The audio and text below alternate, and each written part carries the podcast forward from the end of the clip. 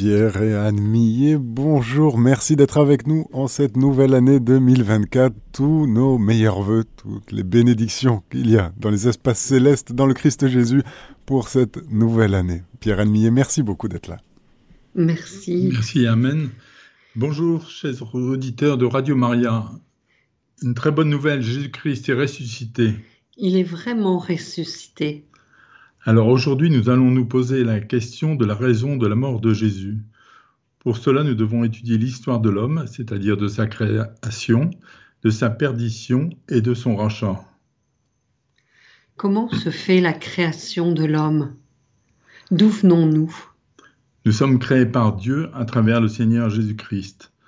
Alors nous lisons dans Jean au chapitre 1, c'est-à-dire dans le prologue de Jean, tout par lui, le Verbe, a été fait, et sans lui, rien n'a été fait de ce qui a été fait. Et Saint Paul nous dit dans le Colossiens au chapitre 1, Car c'est en lui, le Fils de Dieu, que toutes choses ont été créées. Tout a été créé par lui et pour lui. Nous avons été créés par et pour Dieu. Au départ, Dieu a fait l'homme maître de toute la création. Et l'homme a été créé libre à l'image de Dieu. En quoi consiste la perdition de l'homme? Malheureusement, l'homme et la femme prennent du fruit de l'arbre de la connaissance, ils désobéissent à Dieu. Ils se laissent tenter par le serpent. L'homme qui dominait la création s'est laissé dominer par le serpent. Donc c'est l'image bien sûr de, de Satan, du diable. En conséquence du péché, l'homme ne peut plus rester en présence de Dieu. Il perd les dons préternaturels et donc devient mortel l'homme est exilé du Jardin d'Éden vers la terre que nous connaissons. Et donc il sera nécessaire de racheter l'homme du mal.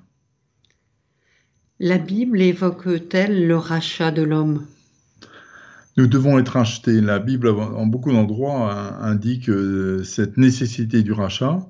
nous pouvons citer quelques passages. Dans l'Ancien Testament, nous avons le psaume 31 qui nous dit Entre tes mains, je remets mon esprit.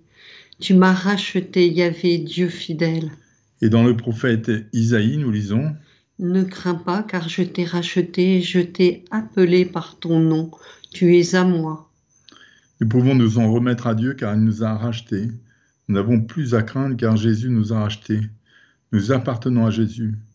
Il nous connaît, il nous connaît, il nous aime, il nous appelle même par notre nom.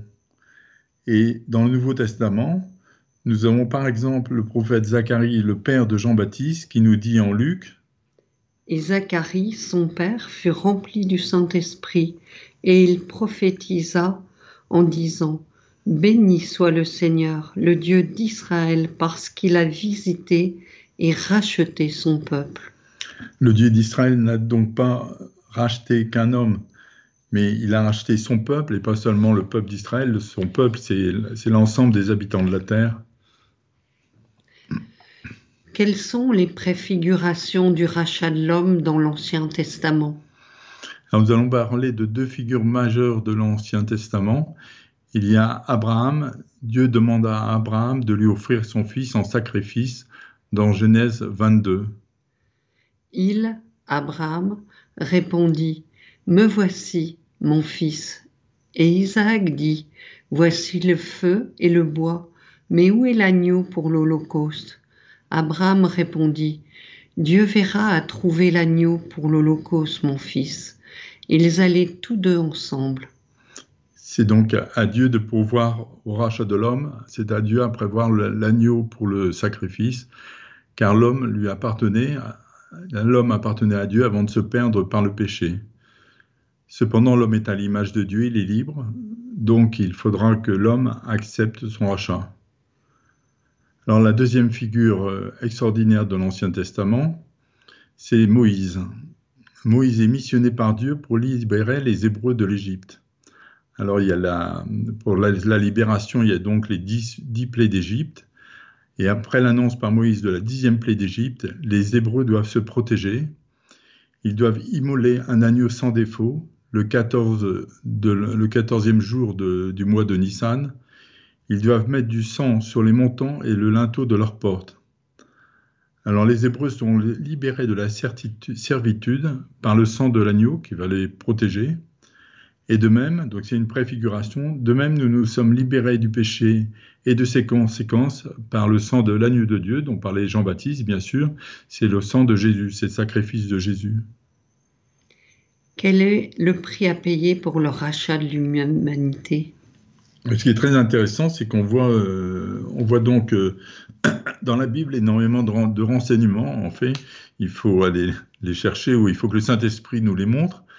Alors en fait, l'homme ne peut être acheté ni avec de l'or ni avec de l'argent.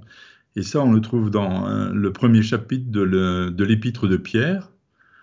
L'homme ne peut être acheté avec le sang des animaux, c'est dans Hébreu au chapitre 9. L'homme ne peut être acheté par un homme. L'homme a été fait à l'image de Dieu, il n'a pas les moyens de se racheter ou de racheter un frère. Alors, c'est dans le psaume 49 que nous allons vous lire un petit passage quand même. L'homme ne peut racheter un frère, ni présenter à Dieu sa rançon. Trop coûteux est le rachat d'une vie. L'homme ne peut être acheté par un ange. Les anges sont des serviteurs. L'homme est un, un fils adoptif dans Jésus-Christ, un fils adoptif du Père. C'est ce que nous dit Saint Paul dans le premier chapitre aux Hébreux. Auquel des anges, en effet, Dieu a-t-il jamais dit Tu es mon fils aujourd'hui, je t'ai engendré. Et encore, je serai pour lui un père et il sera pour moi un fils. Quelle est la valeur de l'homme? Alors, si on prend le psaume 8, on a des indications.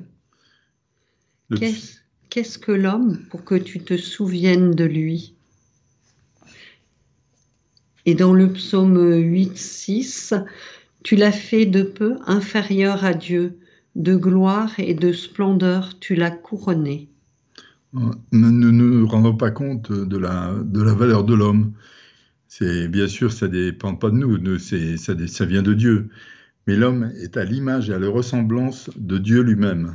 Bien sûr, nous avons abîmé cette image par le péché, mais quand même, nous avons quelque chose en nous qui nous rattache profondément à, Dieu. La valeur de l'homme est donc plus grande que l'or, plus grande que le sang des animaux, plus grande qu'un simple homme, plus grande qu'un ange. Après la chute, l'homme ne peut plus se racheter lui-même. En fait, la valeur de chaque homme, c'est la valeur de Jésus lui-même. C'est ce que dit Jésus d'ailleurs à Sainte Brigitte de Suède. Qui était reine de Suède. Je t'aime d'un amour infini. Plutôt que d'être privé de ton âme, j'endurerai ma passion et ma mort pour toi seul.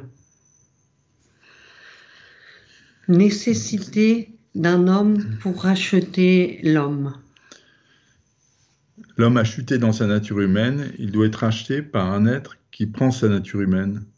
C'est ce que précise Paul dans, dans l'Épître aux Hébreux au chapitre 2.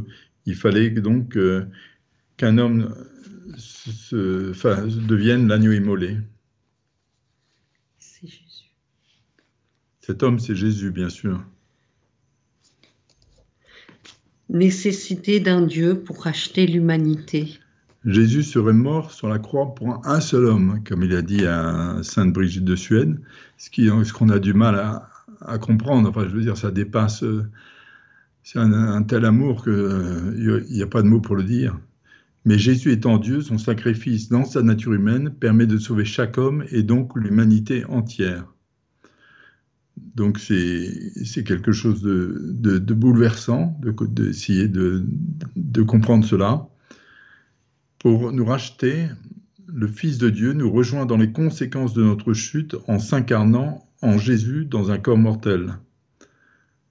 Jésus entre donc dans notre histoire, dans l'histoire de l'humanité, à partir de la conception par l'Esprit Saint d'une Vierge. Jésus s'abaisse encore en prenant un corps mortel, de façon à, par sa mort et sa résurrection, nous apporter le salut. C'est ce que nous dit Saint Paul dans Romains au chapitre 6.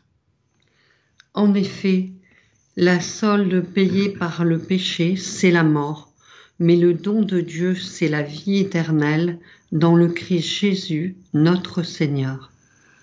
Jésus qui est sans péché, qui est donc l'agneau sans tache, paye le prix de notre achat, ce qui permettra à Jean de dire dans Apocalypse 1 Quand je le vis, je tombais à ses pieds comme mort. et il posa sur moi sa main droite en disant, Ne crains point, je suis le premier et le dernier et le vivant. J'ai été mort, et voici que je suis vivant au siècle des siècles. Je tiens les clés de la mort et de l'enfer. Donc après sa résurrection, Jésus est libéré des conséquences du péché. Il est le vivant pour euh, les siècles des siècles, pour l'éternité, y compris dans son, dans son corps. Son corps est revêtu de quatre dons qui le libèrent des lois physiques et biologiques, et notamment de la mort. Que devons-nous faire? Alors Dieu, il fait tout le, le, sacrifice pour nous sauver, il fait tout le chemin pour nous sauver, mais Dieu ne peut pas nous sauver malgré nous. Il nous a fait libres. Nous devons croire au Seigneur Jésus, pleinement mais pleinement Dieu. Il est mort à cause de nos péchés et il est ressuscité le troisième jour, nous libérant du péché, de son emprise et de ses conséquences. Nous devons simplement accepter que Jésus ait payé le prix pour nous. Alors Jean nous dit en, au chapitre 3, En effet, Dieu a tellement aimé le monde qu'il a donné son Fils unique afin que quiconque croit en lui ne périsse point, mais ait la vie éternelle. Nous pouvons donc confier notre vie à Jésus, lui faire confiance. Il a donné sa vie par amour pour nous. Dans le premier chapitre, dans le premier épître de Jean, chapitre 3. À ceci nous avons connu l'amour, c'est que lui a donné sa vie pour nous. Nous aussi nous devons donner notre vie pour nos frères.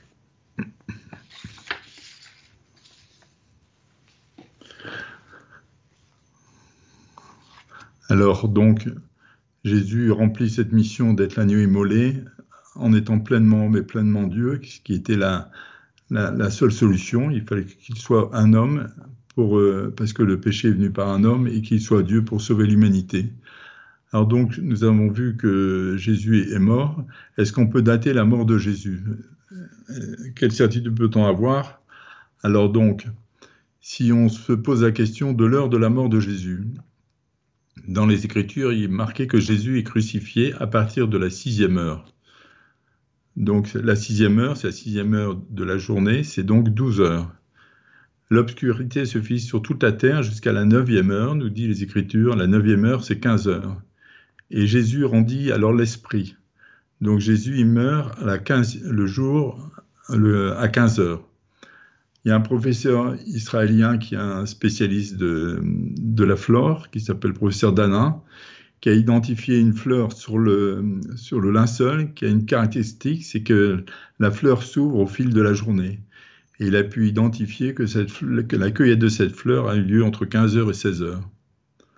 Alors donc concernant la détermination du jour et le mois de la mort de Jésus. Alors là, il faut une petite précision les Galiléens fêtent Pâques le 14 Nissan, c'est-à-dire selon euh, ce qui est écrit dans les Écritures.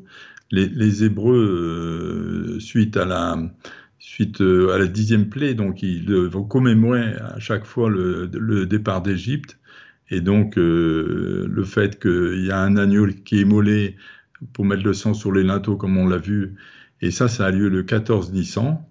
Et les Galiléens fêtent donc la Pâque le 14 Nissan. Donc, euh, c'est le vendredi, ça correspond au vendredi 5 avril, mais chez les Hébreux, donc le jour commence la veille à 18h.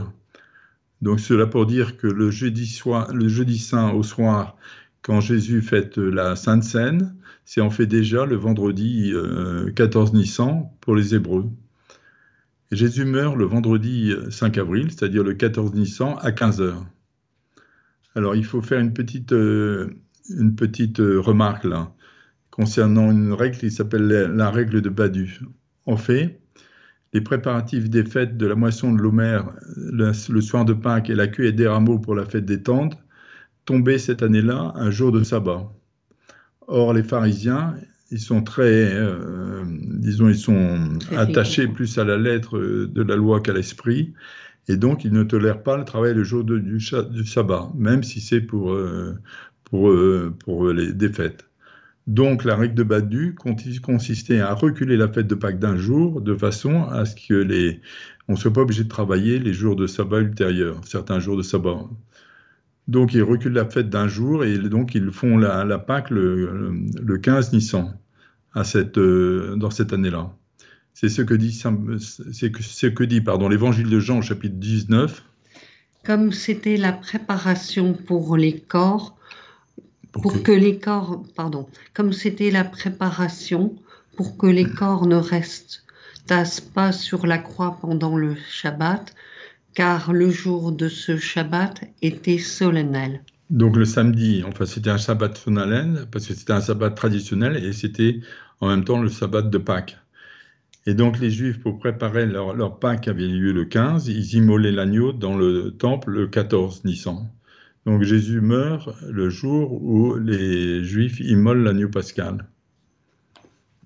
Alors concernant donc le, nous avons vu le jour, le mois et le et l'heure de la mort de Jésus. Maintenant l'année de la mort de Jésus. Eh bien, on peut déterminer l'année de la mort de Jésus de, de cinq, six façons différentes, qui sont concordantes. Alors, il faut savoir que Pilate était préfet de Judée après l'an 26 et avant l'an 36. Ce qui est particulier aussi, c'est que sur les yeux du, linceul, quand les, Juifs enterraient les morts, ils mettaient des pièces de monnaie sur les yeux pour maintenir les paupières fermées. Et les pièces de monnaie qui sont sur le linceul sont datables des années 29 et 30. Ce qui veut dire que Jésus meurt en l'an 30, dans l'après-midi du jour de la Parasève, c'est-à-dire jour de préparation de la, fête, de Pessar, qui est la Pâque juive. Donc Jésus meurt le vendredi 14 Nissan, ce qui correspond au vendredi 5 avril de l'année 30 vers 15 heures. Peut-on confirmer l'année de la mort de Jésus par la Bible? Alors, ce qui est incroyable, c'est qu'on peut confirmer la mort de Jésus dans la Bible, à la fois dans l'Ancien Testament et dans le Nouveau Testament. Alors, dans l'Ancien Testament, c'est un petit peu compliqué, donc on va, faire, on va essayer de faire assez simple. Donc, en fait, il y a une prophétie de Daniel qui s'appelle la prophétie des 70 septénaires. Daniel donc va, donner des dates, notamment il, il va donner euh, euh, ben, je vais vous lire quand même un petit passage, je vous expliquerai, j'essaierai d'expliquer un peu simplement. Alors en Daniel 9, il est, il est écrit. Sage donc et comprends, depuis la sortie d'une parole ordonnant de rebâtir Jérusalem jusqu'à un oin, un chef, il y a sept septénaires et 62 septénaires. Donc là, là, il y a une indication. Les septénaires, c'est des périodes de 7 ans. Donc si on, si on prend le moment où, euh, où, le, où le, la parole permet de rebâtir Jérusalem, c'est suite à l'exil des, des Hébreux à Babylone.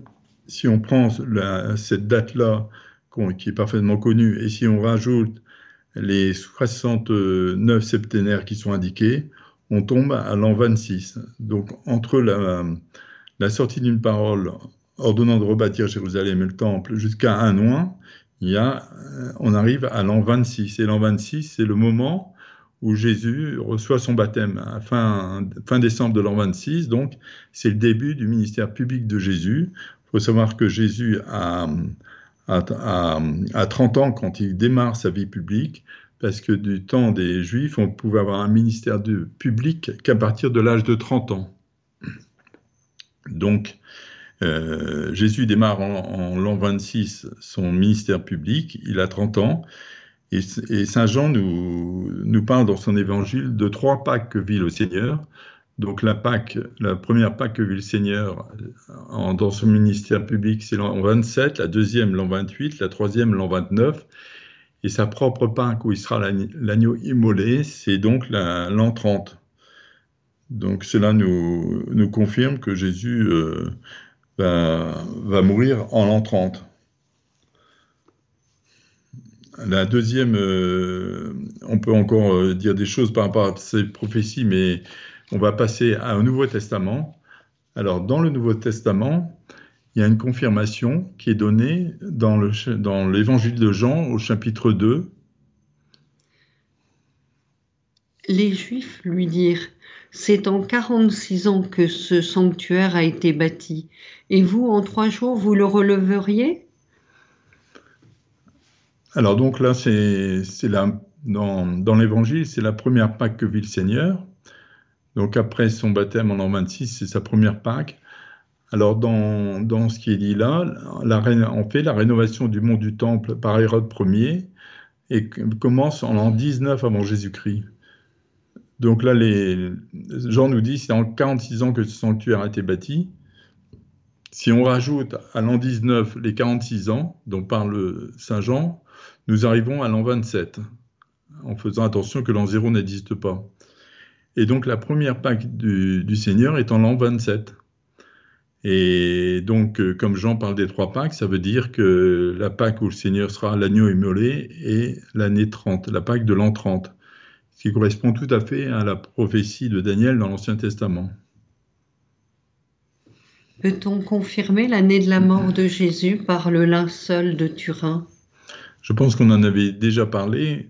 Euh, en fait, Jésus est, est, considéré comme un condamné de droit commun le corps est considéré comme impur, donc il ne, sera remis à la famille qu'au bout d'une période de 12 mois. Et sur le linceul, il est écrit J'exécute la condamnation à mort à la neuvième heure du jour, qu'il soit enlevé Jésus de Nazareth dans la seizième année du règne de Tibère, au mois d'Adar, Chéni on fait la, 16e année du, de Tibère, comme Tibère monte sur le trône en, l'an 14, sa 16e année correspond à l'an 30, année où Jésus est crucifié et où il meurt. Alors, concernant donc ce qui est écrit sur le linceul de Turin, c'est écrit par un fonctionnaire romain qui indique qu'on ne pourra reprendre le corps de Jésus que 12 mois après. Parce qu'il faut savoir que l'an 30 est une année particulière, on pourrait dire c'est une année bissextile. Mais disons que chez les Hébreux, c'était un calendrier lunaire, et pour le raccorder en, calendrier solaire, il y avait des années qui faisaient 13 mois. Et là, en l'an 30, c'est une année de 13 mois. Donc, quand on recule de 12 mois, on tombe bien sur le mois de Nissan de l'an 30. Donc, Jésus meurt bien en l'an 30 au mois de. Nissan ça, c'est la troisième euh, confirmation de l'année, hein. la pardon, troisième confirmation de la mort de Jésus. Donc, il y a l'Ancien Testament, le Nouveau Testament, les inscriptions sur le linceul de Turin. Euh, concernant aussi Maria Valterta, vous savez que bon, la révélation est complète et close avec le dernier apôtre, mais bon, il y a eu peut avoir des révélations privées. Dans le cas de Maria Valterta, donc, elle a eu des révélations dans les années 41-42 qui lui ont permis d'écrire l'évangile tel qu'il m'a été révélé, et dedans on peut aussi dater la mort de Jésus en l'an 30. Mais je voudrais continuer avec quelque chose de très particulier. Donc, euh, c'est une manière de confirmer de façon très, très particulière la mort de Jésus. Peut-on confirmer euh, le jour et le mois dans le Talmud? Alors, le Talmud, on va surtout, on va avoir le jour au mois, on va avoir aussi l'année. Alors, le Talmud, vous vous rappelez que pour les Hébreux, le, les textes les plus, sacrés, bien sûr, c'est les Pentateuques. C'est les cinq premiers livres euh, écrits par, euh, par Moïse. Mais aussi, c'est tout l'Ancien Testament. C'est la, la parole écrite. Et ils ont une, une transmission orale qui a lieu. Et c'est donc euh, cette transmission orale qui a été mise par écrit c'est la loi orale transcrite qui a été mise dans le Talmud. Donc, euh, pour le jour et le mois, dans le Talmud, il y a deux Talmuds, hein, de Jérusalem et de Babylone. Et dans le Talmud de Babylone, par exemple, on rapporte que Jésus a été pendu au bois de la croix la veille de Pâques, soit le 14 Nissan, puisque les pharisiens, ils ont décalé d'un jour, hein, ce, que je, ce que je vous l'ai dit tout à l'heure. Et dans la partie Sanhédrin 43a, on lit La veille de la Pâque, on a pendu Jésus nazaréen. Donc, comme la Pâque des pharisiens était le 15 Nissan, ça veut dire que Jésus est mort le 14 Nissan, soit le vendredi 5 avril. Alors maintenant, ce qui va être, euh, ce que je trouve assez, bouleversant, c'est ce que dit le Talmud par rapport à l'année de la mort de Jésus. Alors c'est, on voit ça de façon indirecte, mais les, les Juifs vont se rendre compte qu'il y a des anomalies entre l'an 30 et l'an 70. Donc, par exemple, nous allons lire un petit extrait du Talmud. C'est le traité Yoma de la Mishnah qui, traite notamment du Yom Kippour et de, en particulier du Saint des Saints. Alors on lit dans un passage du Talmud de Jérusalem. 40 ans avant la destruction du temple, la lumière occidentale s'éteint, le fil rouge reste rouge, et le sort pour l'Éternel arrive toujours dans la main gauche. Il ferme les portes du temple la nuit et les trouve au matin grandes ouvertes. Donc, euh, les, Juifs se rendent compte d'une anomalie euh, dans, leur, foi, dans leur croyance. L'anomalie, la fixent euh, pendant 40 ans avant la destruction du temple. Or, la destruction du temple par les Romains a lieu en l'an 70. Donc, les anomalies qu'ils détectent se passent entre l'an 30 et l'an 70.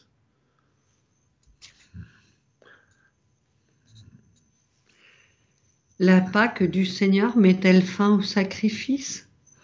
Alors donc là, nous, il faut parler un tout petit peu d'une fête juive qui est pour chez les Juifs la principale fête. C'est la fête du Grand Pardon, le Yom Kippour, qui est précisé dans Lévitique au chapitre 16. Lors de cette fête, donc, les, les Juifs tirent au sort entre deux boucs. Il y a un bouc, ils tirent au sort avec une boule noire et une boule blanche. Donc il y a un bouc qui va être offert en expiation à Dieu, ce sera le bouc qui correspond à la pierre blanche, et un bouc sera envoyé au désert, chargé des fautes du, peuple d'Israël. Ce sera la pierre Et ils s'aperçoivent, bon, avant l'an 30, donc selon les années, c'est une boule noire, une boule blanche, etc. Mais ils sont étonnés qu'entre l'an 30 et l'an 70, le sort tombe toujours sur la boule noire. Alors vous me direz, bon, ça peut être un hasard, un hasard, etc. Mais si vous faites le calcul pendant 40 ans, la probabilité est de 2 puissance 40, c'est-à-dire une chance sur 1000 milliards.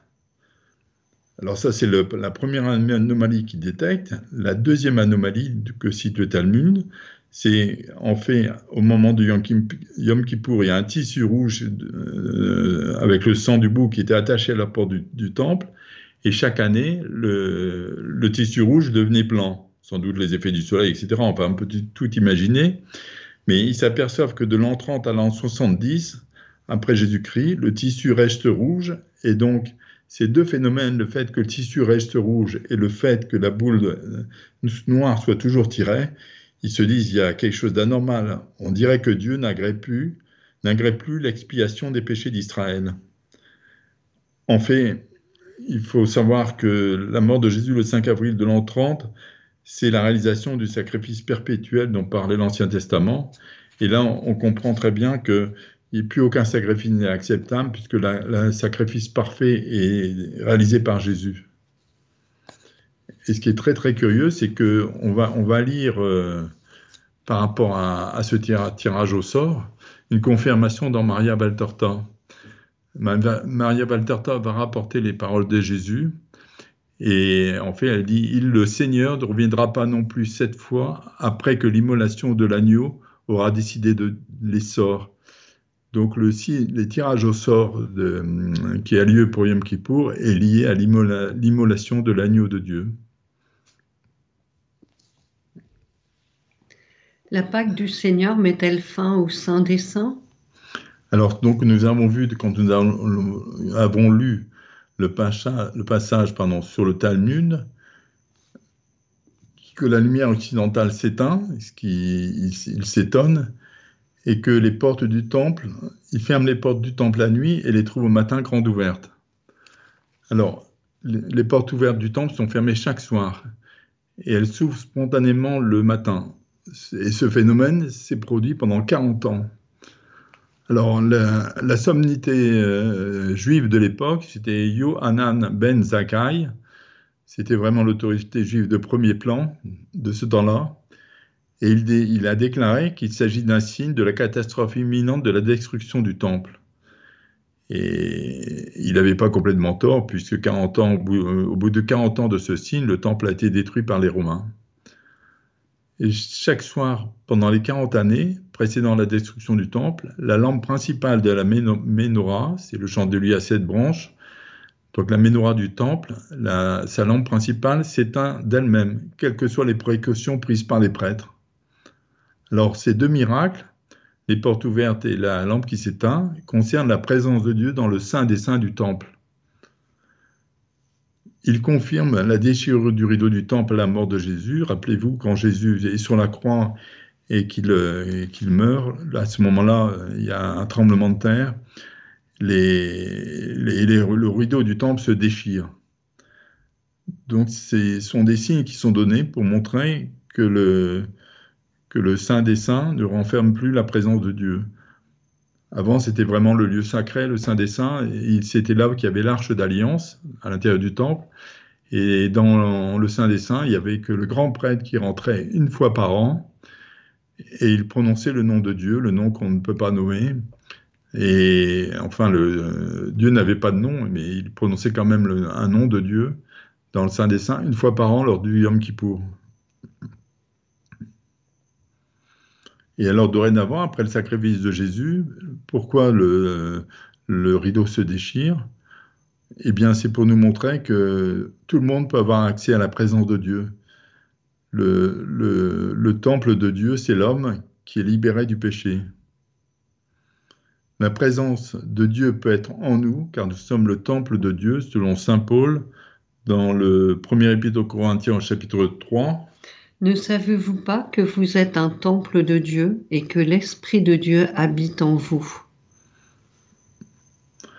Alors, c'est cette deuxième partie du, Talmud pour la datation de la mort de Jésus est confirmée curieusement aussi par Maria Valtorta, qui rapporte les paroles de Jésus au chef de la synagogue des affranchis romains à Jérusalem.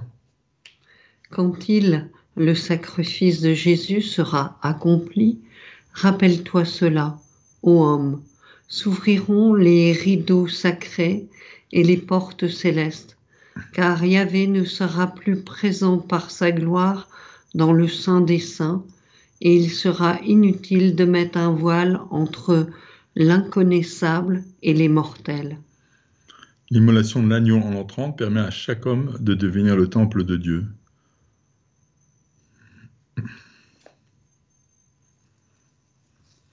Alors les quatre signes donc que je viens de citer liés au, temple et au Yom Kippour se déroulent pendant 40 ans. Le Talmud indique que 40 ans avant l'exclusion du temple, les sacrifices d'expiation n'ont plus de raison d'être et que la présence de Dieu n'est plus manifeste dans le temple. Ça confirme bien donc la datation de la mort de Jésus en l'an 30.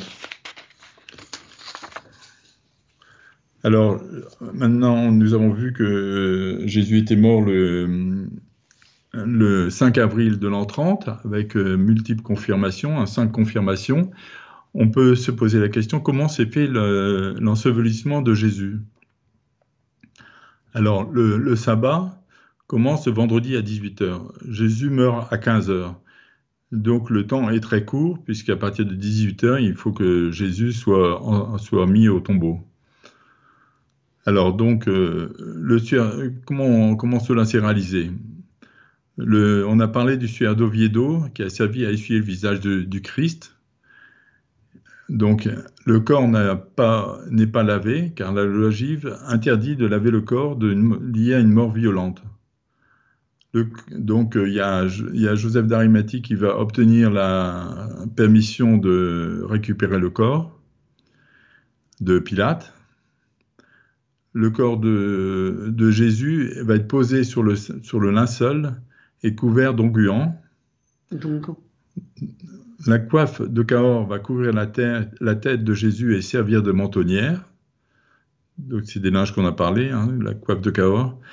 Le linceul de Turin contient des traces d'aloès et, de myrrhe. Des piécettes sont posées sur les yeux du mort selon la tradition hébraïque.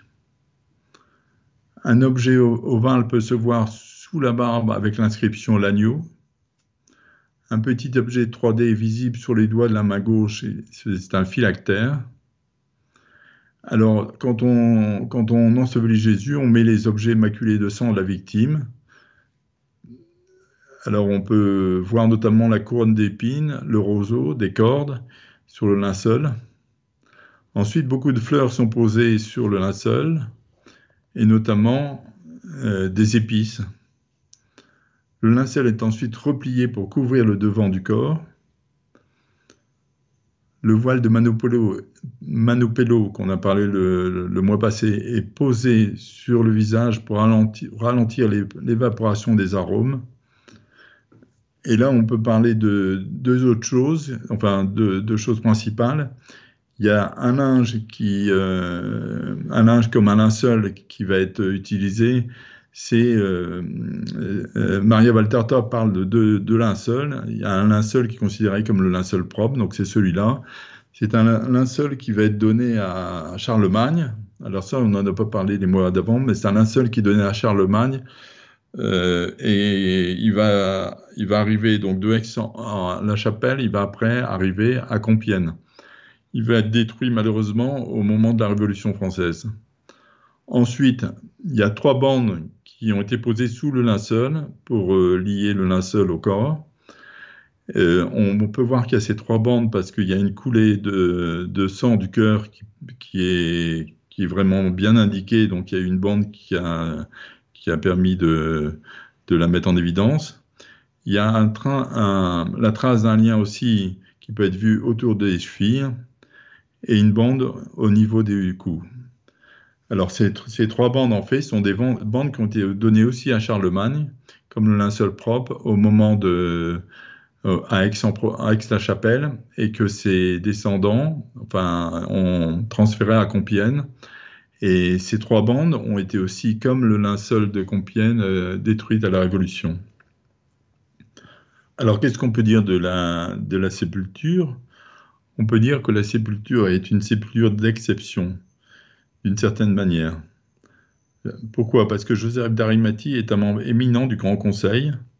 Il a demandé la permission à Pilate de récupérer le corps. Cela a pu lui être donné parce qu'il avait un tombeau où il n'y avait aucun corps. Sinon, quand il y a un droit commun, on a peur que ça contamine les autres corps.